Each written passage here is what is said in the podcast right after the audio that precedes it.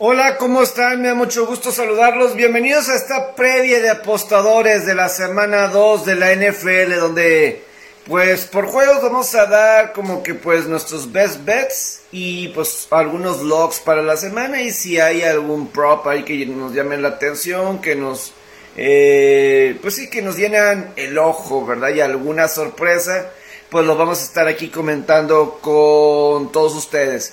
La semana 1, ayer estaba haciendo cuentas, pueden checar mi episodio de la semana pasada, que también lo hice ahorita a las 9 de la mañana, yo creo que por lo pronto lo voy a estar haciendo igual a las 9 de la mañana. Eh, mi récord fue de 9 y 5, ¿verdad? Y no estoy incluyendo los que, eh, incluyo mejor dicho, por ejemplo el lunes por la noche, ¿verdad? De Denver Seattle, que empecé en la región deportiva, eh, antes del juego fui con el menos seis y medio de Denver y, la, y el, la baja singular de Seattle de 17 y medio quedaron 17, entonces me fui 1-1 en ahí. Pero eh, para el total de la semana, eh, pues incluyo otra vez el, eh, cosas que dije en medio dominical, etcétera, pues un 10-5. Entonces creo que leí bastante bien la jornada. en uno de mis logs, en mis dos logs me fui 1-1 ¿verdad? Me fui 1-1. Eh, se dieron las altas en el de Nueva Orleans Atlanta, pero Detroit regresó para sacarle la línea a Filadelfia. Me dolió, yo pensaba que ese juego ya estaba, eh, ya se había hecho la línea, pero Detroit regresó y sacó la línea como muchas veces lo hace en la era de Al Campbell. Pero mi sorpresa pegó, mi sorpresa de Minnesota pegó en contra de Green Bay y básicamente yo creo que de una forma eh, regularmente sencilla. Tenemos una jornada número 2 donde hay que estar, tener mucho cuidado sobre las reacciones de lo que vimos en la semana 1, de no pensar de que porque sucedió en la semana 1 ese es el estándar. Eh, es muy diferente la semana 1 a lo que sigue. Entonces, pues vamos a tratar aquí de descifrar, ¿verdad? Lo que pasa semana a semana, ¿verdad? Eh, tenemos puntos, juegos de Varios juegos que la diferencia son en el spread de 10 puntos, como es el Carneros contra Atlanta, como es este el Houston en contra de, eh, de Denver, ¿verdad? El San Francisco empezó menos 10, ya lo veo que está en menos 8 y medio, eso complica aún más, ¿verdad? Esa línea, Denver Houston está menos 10, el Green Bay Chicago está menos 10 y medio, entonces pues cómo es, lo que sí es que ya el jueves eh, yo tenía menos 4 de Kansas City y pues bueno, eh, cargadores al final con el touchdown, pues sacó la línea para que de 3. Fue lo que más me llamó la atención. Eh, lo que podía hacer, yo creo que era lo mejor uno se va por el vez de lo que digo, pues no creo esto, esto, si hay algo que es esto y que valga la pena. Entonces yo creo que es así la forma como se puede dar mejor, ¿no? para tener las mayores victorias posibles. Empiezo, empiezo así con... Me voy a ir mejor por los partidos que me llamen más la atención, ¿verdad? Y después de ahí, pues ya eh, vamos dándole continuidad, ¿verdad? A, todo esto. Quiero empezar con, eh, para mí, el juego a las 12 del mediodía, uno de los partidos que más me llama la atención. Es, eh, pero también, a lo mejor por obvias razones, también es el más difícil de, decir, ¿verdad? Porque es Miami en contra de Baltimore, ¿verdad? Juego eh, difícil de descifrar porque, bueno, el año pasado Miami venció a Baltimore 22 a 10, pero previo a eso, eh, Baltimore había estado dominando esta serie entre estas dos escuadras. El año pasado fue 22 a 10, pero ese juego fue precisamente eh, en Miami. Este es en Baltimore. pero fuera de eso, Baltimore ha dominado esta serie. Fuera de, ese ejemplo, ¿verdad? De la temporada pasada 22 a 10. Fuera de ahí, eh, Baltimore ha sacado la línea de los otros nueve juegos en estos 10 últimos enfrentamientos entre Miami y diferentes equipos. Entonces, a lo mejor, pues no tiene mucho así que ver, ¿verdad? La línea en este encuentro de Miami, Baltimore, Baltimore favorito menos tres y medio y las bajas están en, en 44 y medio. Básicamente los dos, tanto Miami como Baltimore, eh, jugaron bien defensivamente, ¿verdad? Contra ofensivas eh, que ahorita, o mínimo la semana 1, no retaban mucho, no retaban mucho. En el caso de, de Nueva Inglaterra, pues aquí ya lo he platicado de lo débil que está la ofensiva precisamente en Nueva Inglaterra.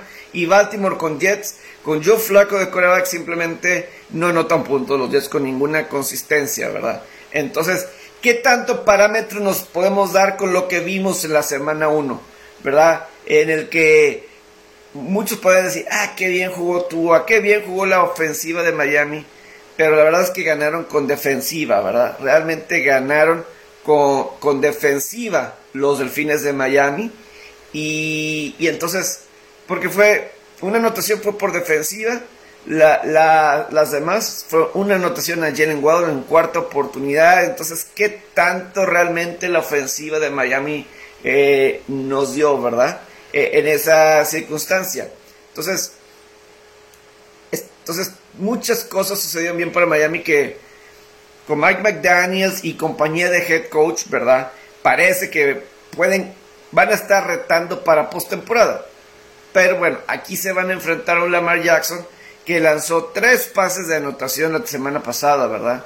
Eh, y con todo y que pues J.K. Dobbins tenía sus lesiones y todo eso, entonces eh, Lamar Jackson está hambriento, está hambriento de demostrar que merece un contrato 100% garantizado de su dinero, eso es lo que busca, eso es lo que quiere y pues completó dos de esos touchdowns fueron precisamente en contra, fue a Devin Duvernay y el otro a Rashon Bateman. Fueron los dos pases de anotación que, que tuvieron y básicamente sin estrés Baltimore, ¿verdad? La anotación que recibió Baltimore fue al final, fue al final ya cuando el juego estaba decidido y el marcador se puso 24-9, pero ya el juego estaba decidido para entonces. Entonces, eh, el 44 y medio en este juego, de las, yo creo que sí, en este juego yo creo que sí lo mejor es el 44 y medio.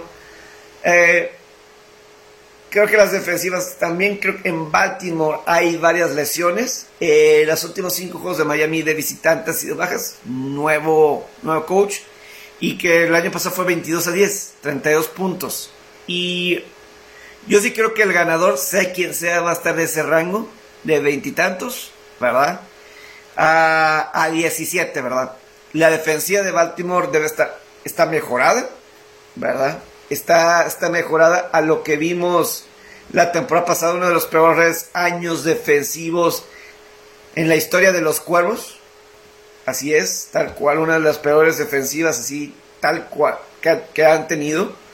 Se vieron bien contra los Jets, pero realmente, ¿cuál es el parámetro? Realmente con los Jets, realmente, ¿cuál es ese parámetro que podemos estar checando? Entonces, em, entonces, yo en lo particular este juego, eh, no, en el spread no me enfoco tanto. Si, si me voy por uno, aunque este no es un best bet, si me tuviera aquí por uno sería Baltimore con más experiencia, más todo, etcétera pero mi best bet para este juego, eh, yo sí veo este, las bajas, las bajas de 44 y medio. A mí me gusta que este sea el best bet para el Miami en contra de Baltimore. 44 y medio, ese es mi best bet para este encuentro. Eh, nos vamos ahora eh, con el Tampa Bay contra Nueva Orleans, ¿verdad? Tampa Bay contra Nueva Orleans, Tom Brady en contra de la defensiva de Nisalen, se enfrentan nuevamente, eh, tercer año que están en esta división Tom Brady. Y no ha sido sencillo las veces que Brady se ha enfrentado contra los Santos. Por cierto, acabo de leer una, una nota, ¿verdad? De que, que Brady me llegó, me llegó ahorita a mi, este, a mi alerta de celular, que Brady va a estar todos los miércoles, todos los miércoles, va a estar descansando, va a recibir un día de descanso los miércoles. Yo creo que para estar con sus hijos, con su familia, cosas que dice, vas a jugar esta temporada, pues necesito esto. Nunca había pasado el área de Brady y yo creo que sinceramente es por su familia, es por su esposa, ¿verdad? Si fuera por él, él está entrenando, ¿verdad? Él no necesita día de descanso, él no quiere día de descanso, pero yo creo que es una cuestión familiar. ¿Qué tanto de los problemas que por los que está pasando Brady, familiares, de que la esposa no quería que jugara y que juega, está jugando en contra de los deseos de su esposa y que si sigue jugando por más tiempo se acaba ese matrimonio y todo eso, ¿qué tanto le puede pegar? La verdad es que la, temporada, la semana pasada no fue un buen partido para la ofensiva de, Tampa. Ahorita me voy a ir con Dallas y Cincinnati, pero sí, a mí lo que eh, me intriga de eso de si saber si realmente es bueno o no. Eh, o sea, ¿fue buena defensiva de Dallas o mala ofensiva de Tampa que pues presenta lesiones? No está Chris Godwin para este encuentro, ¿verdad? Eh, otra vez se lesionó, no sabemos cuestiones como Donovan Smith, el tackle ofensivo, ¿verdad? Parece que no va a jugar el tackle ofensivo y eso es verdaderamente clave. Pero Tampa tú avanzó, nada más que no pudieron concretar en la zona roja. Y eso, eh, la falta de Rob Gronkowski en Tampa, para mí puede ser fundamental para la cuestión de la zona roja. Freddy confiaba mucho en, en, Gronkowski y aunque trajeron a Carl Rudolph, ¿verdad? Para pues, ser el ala cerrada principal, dejaron ir a, a. Howard, pero pues te enes a este ala cerrada de Carl Rudolph, pero Brady confía en él, nunca va a confiar en alguien como confía en Rob Gronkowski, nadie, nadie, entonces eh, es difícil, pero eh, en cuestión de este partido, eh, Tampa es favorito menos dos y medio, yo creo que es favorito porque le tienes que dar el beneficio de la duda a Brady, ¿verdad? Este, menos dos y medio es Tampa, las altas están en 44, eh, y pues bueno, la única vez que Tampa con Brady le ha podido ganar a los Santos, ¿verdad? La única vez que le fue en la postemporada del 2020 cuando ganaron, ¿verdad? Fuera de ahí, eh, Nueva Orleans ha causado pérdidas de balones importantes a Brady. Y, y simplemente la, la. ¿Cuál va a ser, verdad? La mentalidad, cómo va a estar Brady en lo particular. Hay muchas lesiones en este juego. Eh, de que Mike Evans, Fournette, Perryman, Tristan Wills, Gage, Godwin, eh, Julio Jones, pierna, rodilla. Entonces, eh, eso ve, pero simplemente los números de, de Tampa en estos cinco juegos han sido ha habido marcadores como de 38-3, de, de 9-0, ¿verdad? ha habido unos juegos así de... Tres de los cinco ha sido bajas. Eh, pero han sido bajas, por ejemplo, de 51, 53. Este es lo más bajo que ha estado, ¿verdad? En esta, en esta serie. El, año pasado, en Halloween, el 31 de octubre, eh, anotaron. Es los juegos que han sido en Nuevo Orleans, en temporada regular, han sido altas. Los juegos que han sido en temporada regular de Tampa Bay, en Nuevo Orleans, han sido altas. Y, la semana pasada, en el caso de, de Nueva Orleans, tuvieron que venir de atrás para vencer a Atlanta. tuvieron que, venir de atrás para vencer a, unos halcones negros de, Atlanta, que pues tenían a un Marcos Mariota, ¿verdad? De quarterback, diferente estilo de, Y además, pues aquí tienes a alguien como el mismo Denis Allen, que es el head coach, que antes era el coordinador defensivo pero es el mismo staff de coacheo de Nueva Orleans de lo que estamos acostumbrados con, Tampa, eh, que, está acostumbrado Tampa. nada más no está Sean Payton, pero es el mismo coordinador ofensivo y, y Dennis sigue mandando las jugadas a la defensiva. Son las dos que ahí presentan, ¿verdad? Son las dos eh, que, que presentan. Yo en lo particular en este juego, con las lesiones de Brady, y que sigue siendo la mejor este, y que sigue siendo la misma situación eh, de las lesiones de Tampa y la misma defensiva, mismo staff de cocheo, yo sí creo es que Nuevo Orleans gane el partido y, directo. Yo, yo creo que no. Si vas a ir con Nuevo Orleans, yo creo que es ir por el directo más 120, porque más dos y media menos 112, ¿cuál es la posibilidad de que Tampa gane un juego por 1-2. Si gana Tampa va a ganar por más de 2. ¿Verdad? Si gana Tampa la probabilidad es que va a ganar por más de 2 puntos. La probabilidad de la vida. Entonces, yo a mí aquí me gusta que Nuevo Orleans gane directo.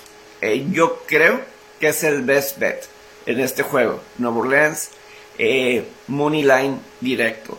Altas y bajas, no sé, el, porque la defensiva de, de Nueva Orleans, pues sí, eh, batalló un poquito en contra de, Atlanta.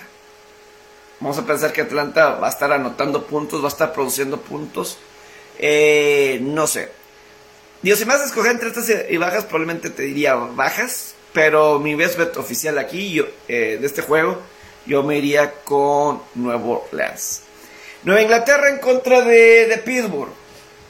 Otro partido que a mí me llena mucho, mucho la atención. Eh, porque Nueva Inglaterra, pues tantas dudas, ¿verdad? Alrededor de Bill Belichick. Tantas dudas sobre la ofensiva que se vio muy mal ante Miami. Y por parte de Pittsburgh vencieron a Cincinnati, pero eh, no está TJ Watt, ¿verdad? Después de una lesión pectoral, que afortunadamente para la causa de los acereros no está fuera toda la temporada. Sin embargo, va a estar fuera seis semanas.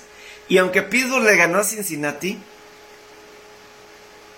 yo la verdad no me quedé con la idea de que Pittsburgh fue mejor equipo que Cincinnati. Cincinnati les entregó el partido, ¿verdad? Sobre todo en la segunda mitad. Cincinnati les entregó la, eh, les entregó el partido. Creo que el plan de juego no fue bueno de Cincinnati para empezar.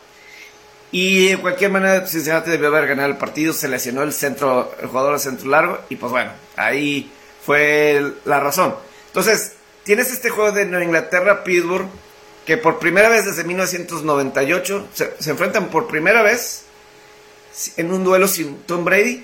Y Ben Rollinsberger desde 1998. Sin Brady o Rollinsberger, por primera vez desde el 98.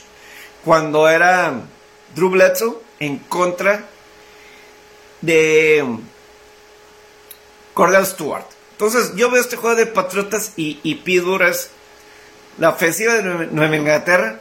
Yo no le veo mucho. Sorpresivamente, Nueva Inglaterra es favorito de visitante menos 2. Pittsburgh es, Pittsburgh es más 2, ¿verdad? Eh, y las altas y bajas están en 40. Está bajito, está bajito el, el 40. Que la verdad, Pittsburgh no tuvo una sola serie ofensiva, una sola serie sostenida, larga, que terminara en touchdown. No tuvo una. Cuando llegaron a la zona roja, ¿verdad? Fueron después de las pérdidas de balón, ¿verdad? De Joe Burrow. Pero fuera de eso, Pittsburgh no tuvo una sola serie ofensiva. A lo mejor por eso Nueva Inglaterra está menos dos. Y a lo mejor espera la gente que Nueva Inglaterra salga adelante, ¿verdad? Que hayan algo encontrado contra una buena defensiva de Miami, ¿verdad? Y que a lo mejor nos están pidiendo que Kadick Byrne haga mejor las cosas, que esté más involucrado, este receptor de, de Nueva Inglaterra. Y digo, normalmente lo dije el otro día en las tendencias y en apuestas, que Patriotas con Bill Belichick cuando pierde este por doble dígito la siguiente semana, cuando estaba Brady, el récord era como de 24-6.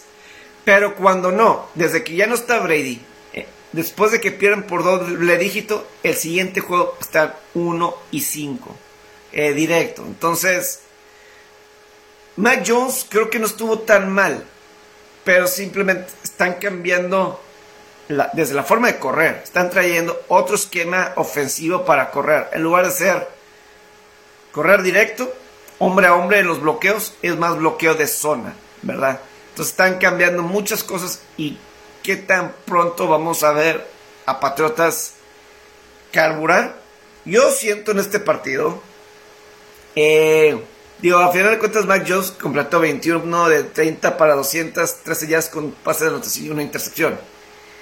¿Podrá Pittsburgh mantener la misma presión de coreback sin TJ Watt? Digo, Alex Highsmith tuvo tres capturas de cualquier manera la semana pasada. Mika Fitzpatrick tuvo su intercepción para anotación.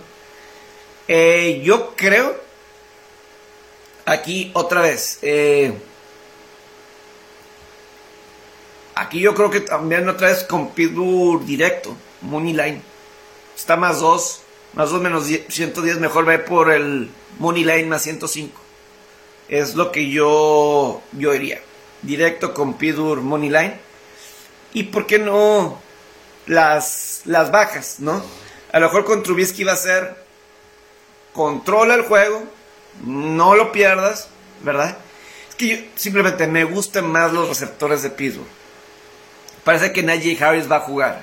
Creo que hay más armas alrededor de Pittsburgh, ¿verdad? Para que empiece a carburar la ofensiva de los Steelers. Yo me voy en este juego. Este. Por Pittsburgh. Ese es mi best bet. Directo eh, a Cereros. Eso es lo que yo, yo veo en este encuentro. Entonces, ese es mi. Y además, porque la defensiva eh, del el perímetro, ¿verdad? De Nueva Inglaterra no estuvo muy bien en contra de, de Miami. Entonces, yo en lo particular sí veo, sí veo a.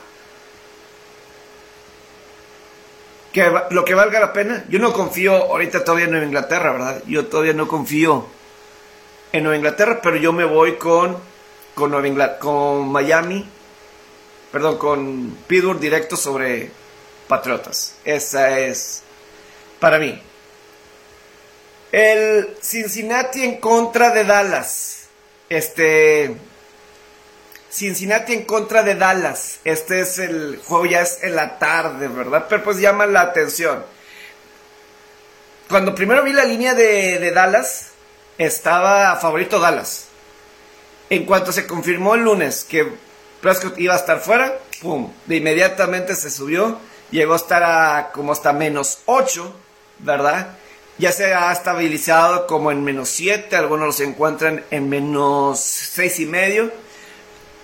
Entonces, aquí con el Cincinnati Dallas, ¿qué podemos esperar, verdad? Eh, Dallas, con todo y que estaba Prescott, con todo y que estaba Prescott, la verdad, no estaban jugando bien. La verdad es que Prescott no se estaba viendo bien, la ofensiva no se estaba viendo bien. Eh, muchas fallas. Yo no sé si la defensiva de Tampa que haya sido tan buena, ¿verdad? Para que solamente tres puntos haya tenido en el cuarto cuarto Dallas antes de que saliera lesionado Prescott. Sí es importante señalar que el año pasado Cooper Rush ganó la vez que fue titular, en lugar de Prescott, vencieron a los vikingos de Minnesota. El problema es que de alguna forma, quien estaba en ese partido, quien completó pases de anotación, eh, Cooper Rush, en ese encuentro, ya no están en el equipo, ¿verdad? En el caso de Amari Cooper y, y Cedric Wilson. Los dos a los que le lanzó pases de anotación, Cooper Rush, ya no están. Ahora, también por el lado de la defensiva de Cincinnati. La defensiva de Cincinnati para mí jugó muy bien en contra de Pittsburgh lo acabo de decir.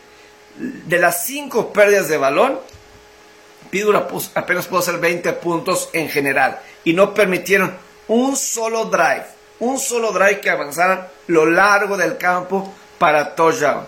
Eran goles de campo de larga distancia, ¿verdad? Lo único que llegó a permitir la defensiva de Cincinnati. Entonces, yo creo que la defensiva. Eh, y los receptores de Pittsburgh no son malos. Un Dionte Johnson tiene algo ahí, Chase Claypool, tienen jugadores interesantes. Creo que tienen mejores receptores Pittsburgh de lo que presenta ahorita Dallas. Todavía no está Michael Gallup, el receptor de Dallas precisamente eh, Lamb, no sé si esté contento o no del rol. Algo que puede ser muy intrigante, ¿verdad? Que a lo mejor nos pueden tener en mente. Aquí a lo mejor el coordinador ofensivo eh, Kellen Moore, el coordinador ofensivo de, Dallas, como que se está acabando la paciencia alrededor de él, ¿verdad? A lo mejor Mike McCarthy se puede involucrar, Mike McCarthy cuando está con coreback suplentes. Eh, creo que su récord contra el spread es de 12 y 17 en juegos en el que no está su coreback titular, así cuando no tenía Brett Favre, cuando no tenía Aaron Rodgers y cuando no ha tenido a Dak Prescott. Ese es el récord de, de Mike McCarthy. Entonces, ¿qué va a hacer en esta ocasión? ¿Verdad? Porque Cincinnati creo que sí tiene todo el talento del mundo, pero yo sí creo que Cincinnati, lo que sí tiene que hacer Prescott, digo, perdón, eh, Joe Burrow, tiene que respetar a la defensiva de Dallas. Lo, la tiene que respetar, no se quiera comer el mundo en una jugada, en dos jugadas, ¿verdad? es lo que tiene que hacer, lo que tiene que cuidar Joe Burrow. Porque, sí, el año pasado la defensiva de, de Quinn, el coordinador defensivo, se predicó en pérdidas de valor, en pérdidas de valor. Eso fue lo, eh, lo, lo, clave, lo importante, interceptar una vez a, Brady y por ahí tuvieron otros que a lo mejor debieron de haberlas hecho, etcétera. Pero jugaron bien contra de, de Tampa. Aquí es Joe Mixon y todo eso. También la línea ofensiva de Cincinnati. Eso debe ser lo más desilusionante. Para mí, más que las intercepciones de Burrow, que para mí fue por un mal plan de juego. Para mí fue más un mal, plan de juego que que los haya mejorado. Empezaron mal. La segunda mitad, ese es el plan que debían de haber hecho. Hacen ese plan de juego durante todo el partido y ganan el encuentro. Eh, para mí, pero lo que más, más me, eh, me desilusionó fue la línea ofensiva. Le invirtieron y de cualquier manera permitieron siete capturas de mariscal de campo. Estaban dejando que TJ Watt hiciera lo que quisiera. Entonces yo por eso, eso es lo que más me preocupó de todo eso. Y, Dallas, eh, pues parece que sí puede tener una buena defensiva, ¿verdad? Entonces a lo mejor las bajas de 42 aquí puede ser, ¿verdad? Creo que Cincinnati gana el menos 7. Eh, ah, está, está difícil porque Dallas es el de casa, ¿verdad? Están jugando en Dallas. Entonces eso para mí es lo que eh, está un poquito alto. Yo creo que sí me voy con Cincinnati menos 7, pero yo creo que lo mejor, lo mejor son las bajas de 42. Cincinnati como que necesita mejorar en la zona roja. En la pretemporada no jugaban con titulares, pero en la pretemporada sentía que avanzaban, avanzaban, avanzaban, avanzaban y goles de campo. Eh, contra Pidur eh, batallaron en la zona roja. Este, hasta tuvieron como tres intentos, ¿verdad? Tres intentos en el cuarto cuarto y hasta la última oportunidad de ocasión consiguieron el touchdown lo que parecía que era la victoria, pero fue hasta el final. Tuvieron otras dos, tres que llegaron hasta la zona roja y se quedaron ahí. Entonces, eh, creo que puede ser las... Mi best bet yo creo que sería bajas de 42, porque menos 7 es mucho, pero yo creo que Cincinnati gana.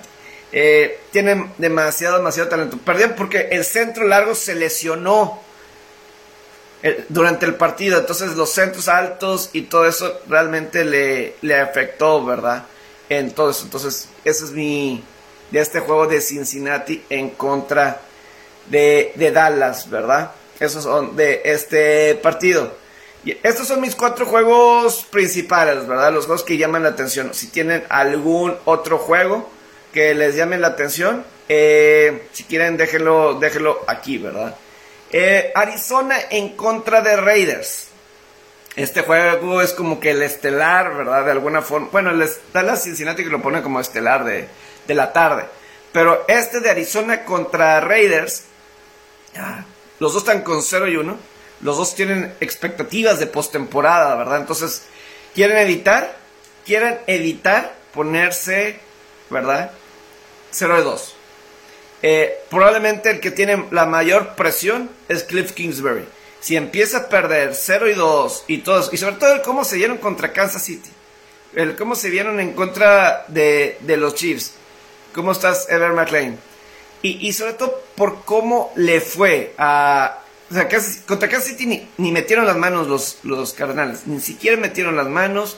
Eh, entonces, muchos piensan, ahorita los favoritos en apuestas para quién puede ser el primer coach despedido. Está Mike McCarthy de Dallas, está Cliff Kingsbury de, de Arizona, entre y Matt Rule de Carolina, quienes pudieran ser despedidos en algún momento dado.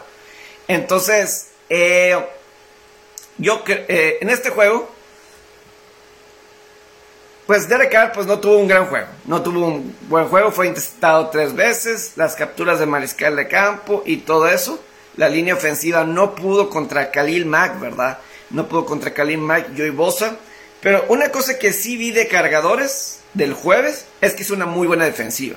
Sí es una buena defensiva la que tiene cargadores. Entonces le voy a dar cierto mérito a cargadores sobre Raiders. De cualquier manera, fueron más de 10 recepciones, ¿verdad? Que tuvo Davante Adams. Hubo esa conexión y casi remontan y ganan. Eh, en Arizona se, nota, ¿verdad? Se, nota que que les falta alguien como eh, de Andre Hopkins, ¿verdad? Eh, tienes a Andy Isabela, ¿verdad? Como tienes en teoría AJ Green, pero pues no han conectado Sackers. Eh, vamos a ver si empieza a funcionar esta ala cerrada, Sackers.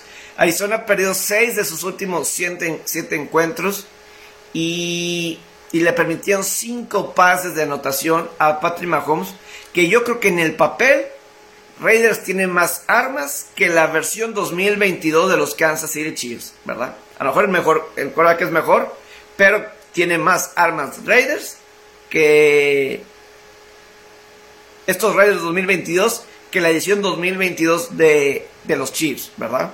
Entonces, eh, eso es por cuestión de, de los... Eh, cuestión de lesiones JJ Watt, JJ Watt por, por ese lado.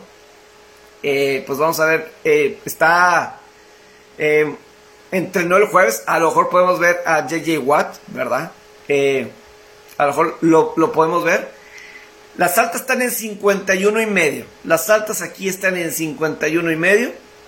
Los últimos 12 juegos de Derek Carr, récord de 5 victorias, 7 derrotas, 14 touchdowns, 13 intercepciones, con 3 siendo la semana pasada.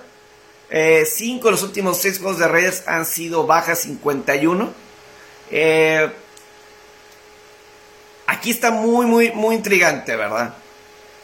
Eh, Cardenales eh, eh, está menos 5 y medio. Vamos a confiemos en que este juego está bien difícil, ¿eh? Para un best bet. O sea, yo, este juego, de aquí no va a salir mi log. Al final voy a dar dos logs. Mis dos logs, aquí estoy dando best bets. Así como que, si ya lo tengo que ir por algo de este juego. Si acaso, ¿verdad? Eh, yo en este juego, no confío, creo que Raiders va a ganar Creo que Raiders gana el encuentro, ¿verdad? Pero mi duda más grande es el menos cinco y medio. Eh, el menos 5, yo tengo dudas de ese menos, de, que, es, que es mucho ese menos cinco y medio para los Raiders, que a lo mejor en algún momento Arizona al final, tratando de evitar el 0 y 2 con un poquito de, de desesperación, pueda sacar la línea. Que por ese lado yo me imagino, o sea, yo sí creo que Reyes va, a poder estar ganando por 7 o por 10 puntos y a lo mejor Arizona puede sacar la línea al final. Es como yo visualizo este partido que vaya a suceder, que al final eh, va a estar bien en el alambre si se hacen los 5 y medio o si no se hacen los 5 y medio. Ahí va a estar en el alambre, pero yo creo que Raiders va a estar jugando con la ventaja. Esa es. Entonces, yo sí me voy a ir con las altas en este partido de... Creo que mi best bet sería las altas de... O sea, eh, por parte de, los, de los Raiders, yo en lo particular, creo, mi best bet en este juego, creo que sí serían eh, altas en este, este juego. Ambas defensivas, ambas defensivas de Arizona y de Raiders batallaron mucho defensivamente en contra del pase. Nadie se vio peor defensivamente en contra del pase como Arizona en la semana 1. Y Raiders fue el tercer peor en contra del pase contra un Justin Herbert y Patrick Mahomes, reconocemos. Pero los dos se dieron mal y el 51 y medio a mí me gusta. creo que es el juego que están las altas más altas, vaya la redundancia. Es el juego que están más altas, las altas. A mí me gusta en este juego el best bet yo creo que es las altas. Si me dan a escoger el spread, me voy con Raiders. Pero ese no es mi best bet. Mi best bet es, en este juego, las altas de 51 y medio para mí. Em, otro juego. Sé que a lo mejor no es tan popular, pero me llama mucho la atención el Washington en contra de Detroit. Me, llama mucho la atención este juego de Washington-Detroit del punto de vista de eso que estamos hablando, ¿verdad? Del handicapping, ¿verdad? Del handicapping como es lo que estamos haciendo. ¿Por qué? Eh, Washington ganó y Detroit fue mi que la semana pasada que, que Filadelfia sacaba la línea de menos cuatro y medio, menos cinco y medio, ¿verdad? Así estaba una forma el, el spread. Y yo pensaba, mi loco era Filadelfia. Detroit regresó y sacó la línea como lo hicieron, ¿verdad? Es que Detroit, por primera vez, como en más de 20 juegos, Detroit es favorito en las apuestas. Em, empezó Washington de favorito, pero en la línea se fue a favor de Detroit a menos uno y medio. Entonces la gente está creyendo en Dan Campbell. Están tomando la bebida que, eh, de lo que escucharon de Dan Campbell en Hard Knocks. Les creen, le cree todo. Pero si vieron ese Hard Knocks, si pusieron atención al Hard Knocks, más allá de las pláticas de Dan Campbell, se pueden dar cuenta de una cosa. La defensiva de Detroit no es buena. La ofensiva de, Rams era mejor. Era, era, era mejor, ¿verdad? La, la ofensiva de, de, Detroit era mejor que su defensiva. Esa es la impresión que me dieron. Y si nos vamos con la semana 1, creo que esa es. La ofensiva de Detroit es mejor que su defensiva. Y aquí entra. Carson Wentz debutó con Washington con cuatro pases de anotación contra un mal equipo de Jacksonville. Aquí también es una mala defensiva de Detroit. O sea, yo voy a confiarle a una mala defensiva de Detroit el menos uno y medio. Se me hace complicado. En este juego, en este juego, creo que puede haber algo muy interesante. Aquí voy a dar un pequeño prop que aquí leí que puede ser muy interesante, muy interesante. Amaron St. Brown, seleccionado de cuarta ronda el año pasado en el draft por los Leones de Detroit, tiene una racha muy buena de como de 7-8 eh, juegos seguidos eh, con 8 pases de... Eh, atrapando mínimo 8 pases, ¿verdad? atrapando... Tiene mínimo 8 recepciones en los últimos 8 juegos. increíble, increíble lo que ha hecho el caso de Amari St. Brown. Y este es un prop interesante porque estoy viendo que en DraftKings, aquí dicen que Amari St. Brown, su momio que si atrapa más de 6 pases y medio, más 125. Y repito, la defensiva de Washington no es la mejor. La defensiva de Washington no es la mejor. Ha batallado en los últimos años. Tienen problemas con Chase Young que no le, no le hace, no está haciendo caso a la directiva en su recuperación de ruptura de ligamentos. Está la defensiva, linebacker, ¿verdad? Está esa cuestión, ¿verdad? Yo creo que tienen Washington parece que ha mejorado las armas que tiene, ¿verdad? A su alrededor. Creo que ha mejorado en cuestión. Johan Dodson, fenomenal. Creo que un gran debut como eh, novato. Tienes a Terry McLaurin, tienes a Anthony Gibson, ¿verdad? Creo que Washington, eh, por, cierto, algo muy curioso, tanto Jared Goff y Wentz se enfrentan. Eh, los dos fueron las selecciones 1 y 2 del draft 2015. Ya los dos eh, pues llevaron a sus equipos a un Super Bowl, fueron responsables. Carson Wentz en el 2017 no lo jugó, estaba lesionado, pero pues empezó el equipo 10-0 con él, o, los primeros 10 juegos él lo jugó, ¿verdad? Y Jared Goff, ¿verdad? Eh, pues fue al Super Bowl hace unos años, ¿verdad? Con los carneros. Eh, el pick aquí, de, para mí de, es, creo que Washington, creo que el mejor pick es Washington Money Line, pero mi best bet de este juego son las altas, son las altas de 48. Yo creo que ambas ofensivas van a estar moviendo el balón, las dos ofensivas van a estar anotando y 48 y medio. A mí me gusta para que Washington, Detroit sean altas. El best bet para mí es eh, el 48 y medio, ¿verdad? Yo creo que es en este juego. Eh, ese es un juego a mí que se me hace interesante. Carolina en contra de Gigantes. Tenemos Carolina en contra de, Gigantes.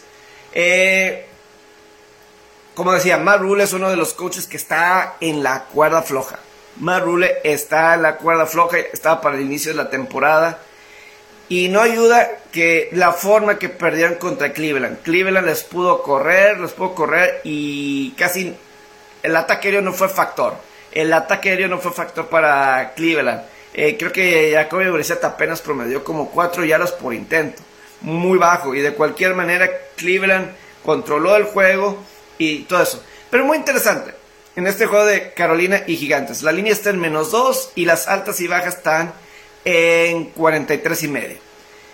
Carolina remontó para tomar la ventaja, pero Cleveland conectó un gol de campo de 58 yardas de Key York para ganar. Gigantes remonta contra unos titanes con una conversión de dos puntos para tomar la ventaja, pero Titanes falló el gol de campo para ganar y Gigantes ganó. Entonces, uno está 0-1 y el otro está 1-0, pero ¿cómo consiguieron ese 0-1 y 1-0? Fácilmente pudo haber sido al revés. 1-0 Carolina, 0-1 Gigantes. Por primera vez, eh, los, este, los Gigantes están con marca de positiva en algún momento desde el 2016. Carolina le permitió más de 200 yardas por tierra al dúo, ¿verdad? al gran dúo que tienen ahí, ¿verdad? De Nick Chubb, ¿verdad? y Karen Hunt. Se me nubló aquí un poco, me fui blanco con toda así la información, pum. Este, una disculpa. Interesante. Daniel Jones, el quarterback de los Gigantes, juega mejor. Daniel Jones de Gigantes juega mejor de visitante que como local. Juega mejor de visitante que, local. Eh, en casa, en casa, Daniel Jones tiene 17 pases de anotación y 19 intercepciones. De visitante, 30 pases de anotación y 11 intercepciones. Y jugando en casa. En casa, 17 touchdowns, 19 intercepciones. 30 touchdowns y 11 intercepciones de visitante en la cuestión de Daniel Jones. Están jugando en, Nueva York. Pero yo, que, yo creo que lo que se debe destacar es que Saquon Barkley puede que está de regreso. Y esa puede ser la clave. Cleveland corrió para 200 yardas. Yo creo que lo que dije la semana pasada, yo me fui con, con Carolina la semana pasada sobre Cleveland. Yo me fui con Carolina. Pero yo sé, quien corriera mejor el balón iba a ganar. Y Cleveland corrió mejor el balón con Saquon Barkley de vuelta, quien tuvo 164 yardas totales la semana pasada, Saquon Barkley. Eso puede, ser, puede ayudar a Daniel Jones para que no cometa la una o dos pérdidas de balón. Eh, eso es lo que sí llama la atención. Entonces, vamos a ver en este juego. A mí si me das a escoger en este juego, eh, de un lado o de otro. Voy a repetir la línea, está en menos 2 gigantes y altas y bajas de 43 y medio.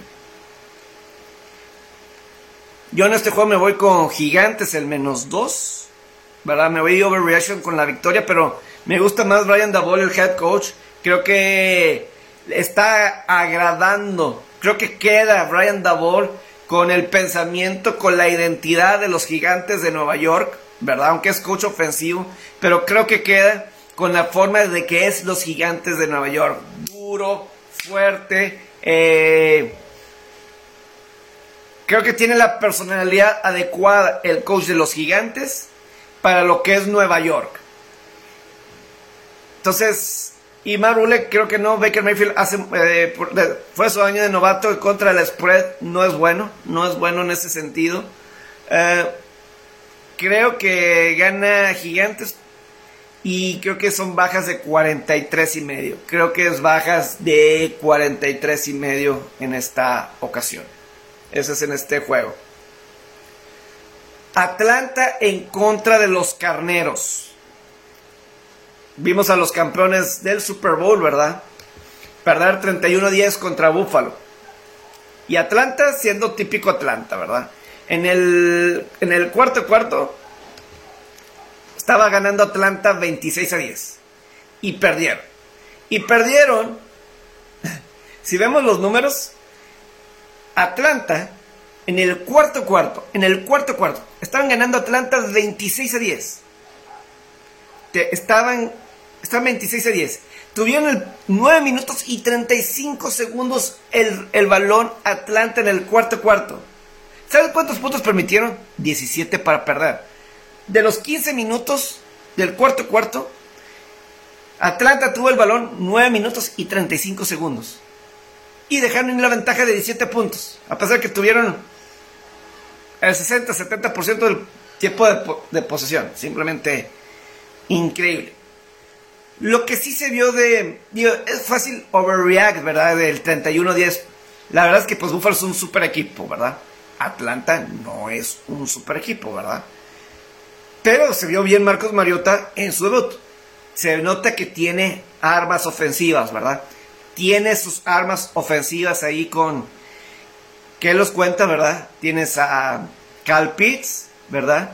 Se vio bien Drake London en su debut como receptor novato. Se vio bien, se vio bien, ¿verdad? Entonces, está intrigante este juego de. Lo de Carneros, ¿quién más va a estar por parte de Cooper Cup? La verdad es que Matthew Stafford nunca buscó, nunca buscó en el juego a Alan Robinson. Que necesita alguien. Para mí Buffalo fue clave. Si alguien me va a vencer, que no sea Cooper Cup. Es decir, que Cooper Cup tenga mis 12, 13 recepciones, lo que él quiera. Pero nadie más.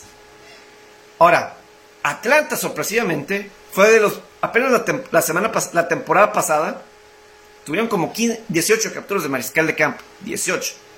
Capturaron más de cuatro veces. Capturaron cuatro veces y media eh, a James Winston la semana pasada. Entonces, eso a mí me, me intriga por parte de Atlanta, que pueda tener una buena defensiva. Porque además, Matthew Stafford fue capturado siete veces, siete veces, sin que realmente Buffalo mandara cargas. Buffalo no se dedicó a cargar. Básicamente las siete capturas fueron de la línea defensiva.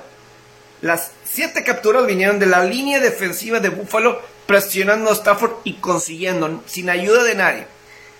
el retiro de Wainwright puede ser claro. Claro, aquí en Atlanta, en el papel, ¿verdad? No tienes un Von Miller o así. Pero tienes un Grady Jarrett. Y Grady Jarrett es muy bueno, ¿verdad? Eh, es muy bueno lo que presenta y tiene facetas que puede llegar a incomodar. A mí la verdad, eh, yo sí creo, o sea, yo no voy a ir, normalmente le va bien a Sean McVay en contra, ¿verdad? Eh, después de una derrota, o sea, en cuestión de money line puede ser, pero está muy alto el money line, ¿verdad? creo que no le sacas nada, entonces no vale la pena aquí el está en el money line menos 500, no le sacas. ¿Estaría dispuesto el menos 10 de carneros? ¿Estaría yo dispuesto este menos 10? Eh, no sé. Eh, y también hay problemas ahí en el ataque terrestre, ¿verdad? De, de los carneros, ¿verdad? Como que no están contentos con K-Maker, ¿verdad? Desde la pretemporada no están contentos. Eh, entonces, el año pasado Atlanta fue el peor en capturas, 18. Pero capturaron cuatro veces y media. Nunca tuvieron más de tres y media capturas la temporada pasada. Tuvieron cuatro y medio en contra de, de Nueva Orleans.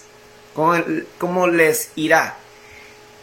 Yo no me puedo ir con el menos 10 de carneros, ¿verdad? Se me hace mucho. Lo puede hacer, lo puede ganar por menos 10 si es McVay, ¿verdad? Eh, lo puede llegar a hacer. A lo mejor busquen uno que sea menos 8 y medio, etcétera, ¿verdad? Yo creo. Eh, yo creo que mejor best bet en este juego son las altas. Me gustó Atlanta lo que. Las armas que tienen alrededor de Marcus Mariota. Me gustan las armas que tienen alrededor de Marcus Mariota. Y Mariota que pueda correr, que pueda moverse, etcétera, ¿verdad? Pero veo que las altas en algunas partes están en 46 o cosas así por el estilo. A mí en lo particular, si están así en 46, eh, me gustan las altas de 46 en este juego. Eh, carneros, yo sí creo que van a estar avanzando, ¿verdad? Aunque sea tarde al final, pero un best bet, este, yo no, definitivamente no me voy por el menos 10 de carneros. Si acaso puede ser más 10 de Atlanta, pero mi best bet de este juego, eh, las altas de Atlanta Carneros. Y si, a lo mejor puede eh, ver el live y en algún momento en el live, pum, cuando ustedes consideren irse por las altas. Pero yo creo que eh, las altas de 46 a mí me agrada en este juego. Seattle en contra de San Francisco. Mal día para Trey Lance en su debut. Yo lo vi verdaderamente verde a Trey Lance, ¿verdad? El quarterback de San Francisco. Yo lo vi bastante, bastante verde a, a Trey Lance, ¿verdad? Le falta desarrollar, no ha jugado mucho fútbol americano y se nota, se nota. Y por ahí salió un video en el que estaba, no sé si era él, yo no lo reconocía, hay gente que dice que es, yo no sé, estaba con strippers y haciendo tipo Floyd Mayweather. No sé, hay cosas de Trey Lance que no me agrada mucho, ¿verdad?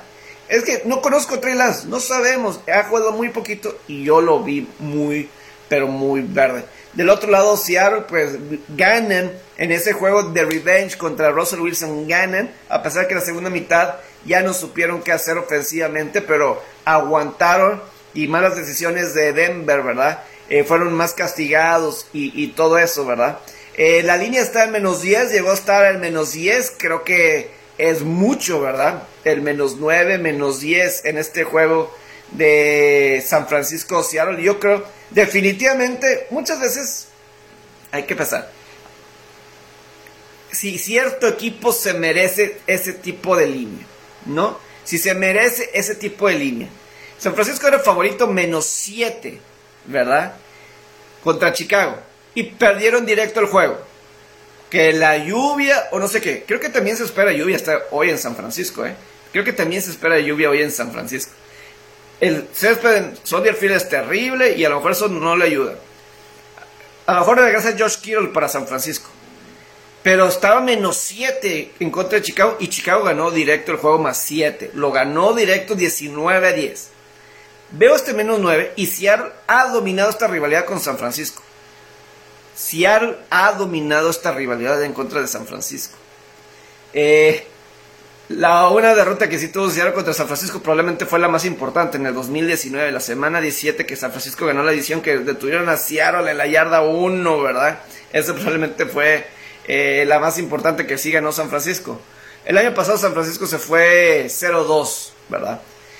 ¿Saben? En los últimos cuatro juegos, ¿y saben por qué yo en este juego? Le voy a dar un poquito más, más rápido a los juegos. ¿Saben por qué? Me gusta aquí el más 9 de, de Seattle. Los últimos cuatro juegos de Gino Smith de pasador, rating 99.6, 94.3, 128.5 y 119.5. La razón que me agrada, o sea, yo creo que aquí un best bet es el Seattle menos más, más 9, ¿verdad? El Seattle más 9 o así, yo me voy por ese lado. ¿Por qué? Algo que yo sí vi de lunes por la noche es que Gino Smith entiende la ofensiva en la que está. Ya lleva 2, 3 años y sabe dónde tiene que estar todos. Sabe reconocer absolutamente todo. Y creo que Trey Lance todavía no.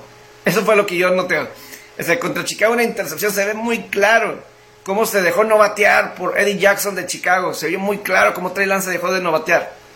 Aquí firmemente de lo que yo noté es que sabe dónde están sus válvulas de escape, saben dónde están todos y eso en este juego creo que vale todo. Creo que realmente vale todo por parte de Seattle y caso de Gino Smith.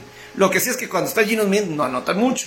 Eh, no ha habido así en estos juegos de, de Gino Smith, Seattle no anota mucho. Entonces, no es mi best bet, pero si por un lado otro, creo que la defensiva, las bajas también son buenas en este juego de, de 40 y medio. No se requiere mucho, ¿verdad? Si ahora empezó ritmo batiente. Parecía que iban a anotar 30 contra Denver. Parecía que iban a anotar 30. No se hizo de esa forma. Eh, ¿Verdad? Eh, pero ni con Trey Lance, San Francisco ha anotado muchos puntos. O así. O sea, creemos que entre los dos van a, los dos van a llegar a 20 puntos. Seattle de San Francisco. No lo sé. Pero mi best de este juego es el Seattle más 9. Ese es el. Ese es mi, mi pick de este juego, mi pick oficial. Eh, ¿Qué otros juegos? Este. Green Bay, Chicago el domingo por la noche. Green Bay en contra de, de, de Chicago, ¿verdad? Este es un juego muy interesante. El de Green Bay domina a Chicago. Green Bay domina Chicago. Aaron Rodgers, lo dice Wikipedia, es dueño de los Osos de Chicago. No es la familia Mankowski. Es ni más ni menos que Aaron Rodgers es el, favorito, ¿verdad? Entonces, aquí en este juego de, de Green Bay Chicago, Chicago ganó 19 a 10, ¿verdad? Uno pensaría, este, 19 a 10 Chicago. Normalmente Green Bay es el que llega a este juego 1-0 y Chicago llega a este partido 0-1. Es decir, Green Bay llega con la marca ganadora y Chicago no, pero es Chicago. Chicago, eh, la segunda mitad contra San Francisco empezó con tres series de anotación. Tres series. Antes no se le veía mucho, pero tres series. Realmente Green Bay es favorito menos 10. Menos 10 en este, en este juego.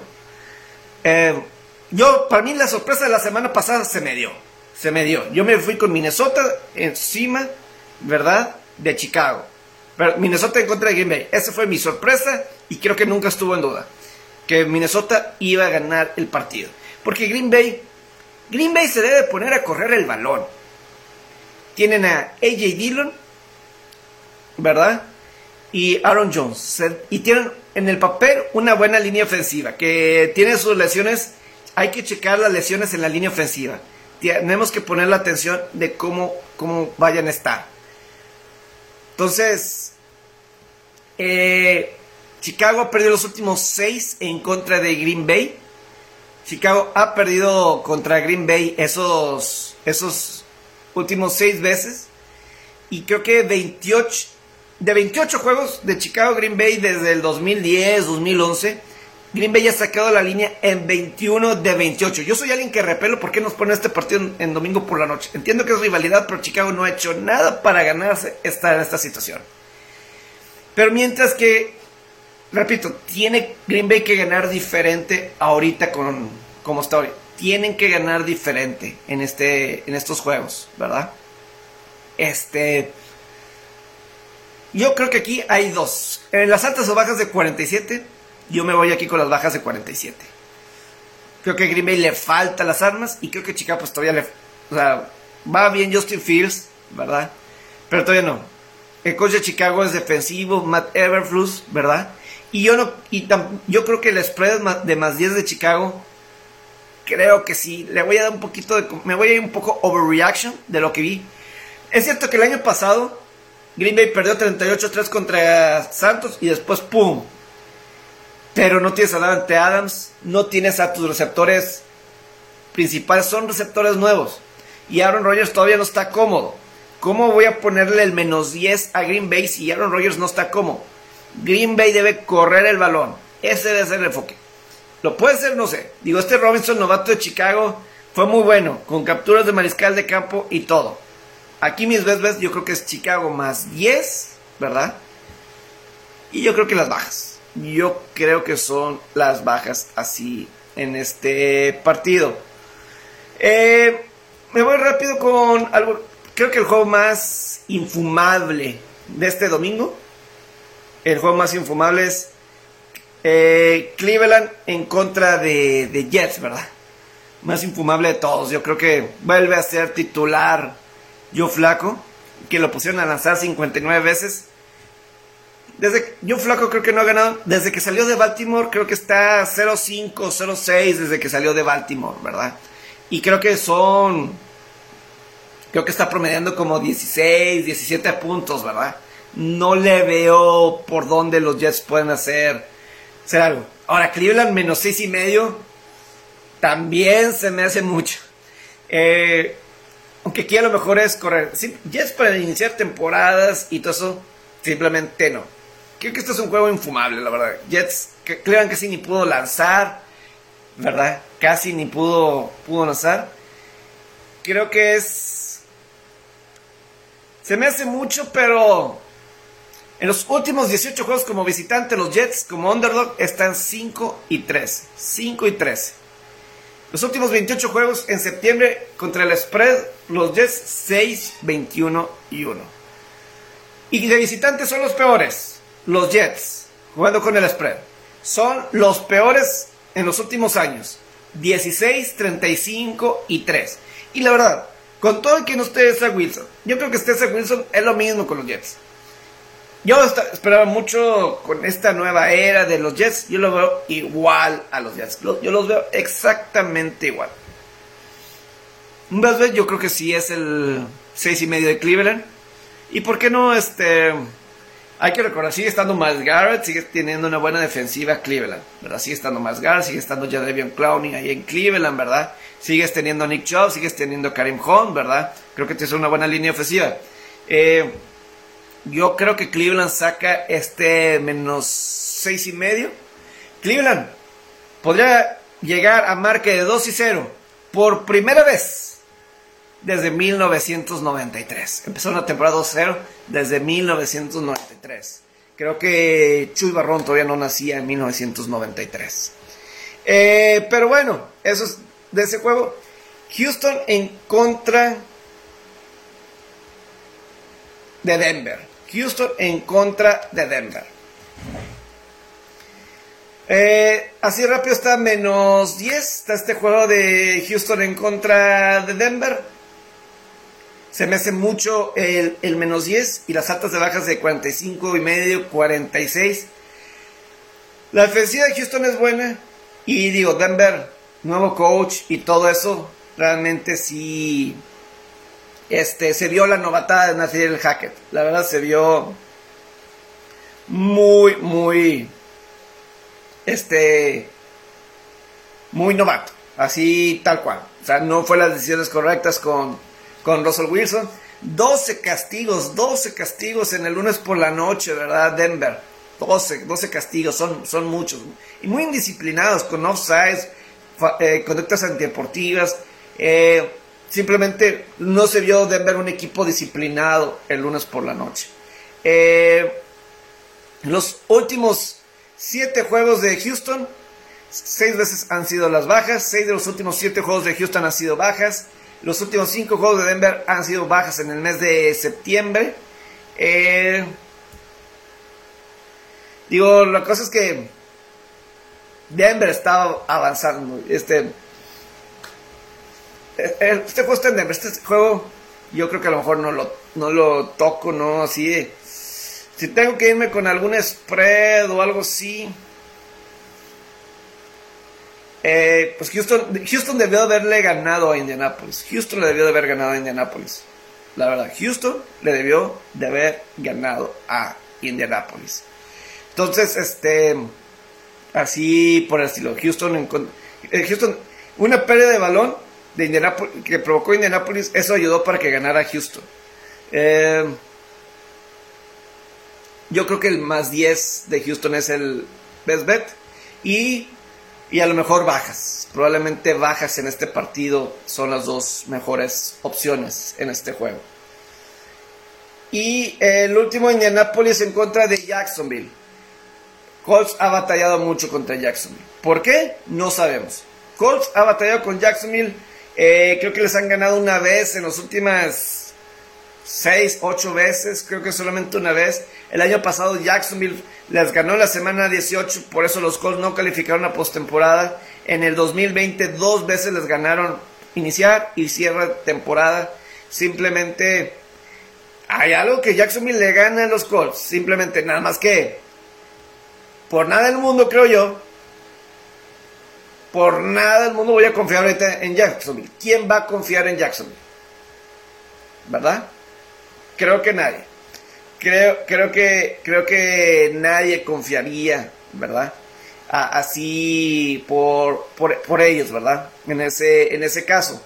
Entonces, 45 eh, y medio, 5 y medio, se ha bajado menos 3. Yo me voy a ir, ok, Matt Ryan tuvo, le fue bien, ¿verdad? Nada más que no va a estar Michael Pittman, el receptor principal de los Colts no va a estar. Michael Pittman, de lo que leo, no va a estar presente para este juego de Colts contra Jacksonville. Eh, yo creo que lo mejor de este juego también son las bajas de 44 y medio. Yo también creo que las bajas de este juego son de 44 y medio. Si ven 45 o así, 44, creo que también son las bajas. Creo que es la mejor, eh, lo mejor para este juego. Digo, en el spread me, voy, me iría con Colts, ¿verdad? Porque no voy a confiar en Jacksonville. Puede ser, sí, defensivamente sí, tanto creo que Colts gana pero creo que el mejor bet, eh, creo que son las bajas de 44 y medio. Antes de despedirme, me voy con mis dos logs. Mis dos logs de la semana. Dije best bets y todo esto, pero me voy con mis dos logs. Y mis dos logs para esta semana, las altas de Detroit contra Washington. Ese es un best bet para mí. Yo creo que ahí es, eh, creo que ahí es, consigue la, que saquen las altas en ese juego, ¿verdad? De acá de Washington, Detroit, ¿verdad? 48 y medio. Me gustan estas, estas altas, ¿verdad? De Washington, Detroit. Y me agrada el Gigantes menos uno y medio. Gigantes menos uno y medio en contra de Carolina. Esos son mis dos logs para la semana. Altas de Washington, Detroit. De, si lo ven 46, 47, 48 y medio. Y veo que está en 48 y medio. Me mantengo. Creo que va a haber más de 50 puntos en este juego. La verdad, creo que sí va a haber más de, de 50 puntos en este partido. Me voy con ese. Y con el Gigantes contra Carolina. Que Gigantes menos uno y medio en contra de Carolina. También me agrada mucho el de Santos, que gana, Pitbull también, pero mis best bets, mis, mis blogs, altas de Washington, Detroit, y que Gigantes le saca la línea a las Panteras de Carolina. Para ya mañana hay dos juegos de lunes, ya mañana de alguna forma aquí en mis redes los doy a conocer, pero vamos a disfrutar de esta jornada de NFL. Les agradezco la semana pasada me fui 9-5 entre todos. Ahorita esta semana empecé 0-1. En RG Deportiva dije menos 4 casas. No se dio al final. Pero bueno, 0 y 1. A final de cuentas me voy. Que tengan un excelente domingo.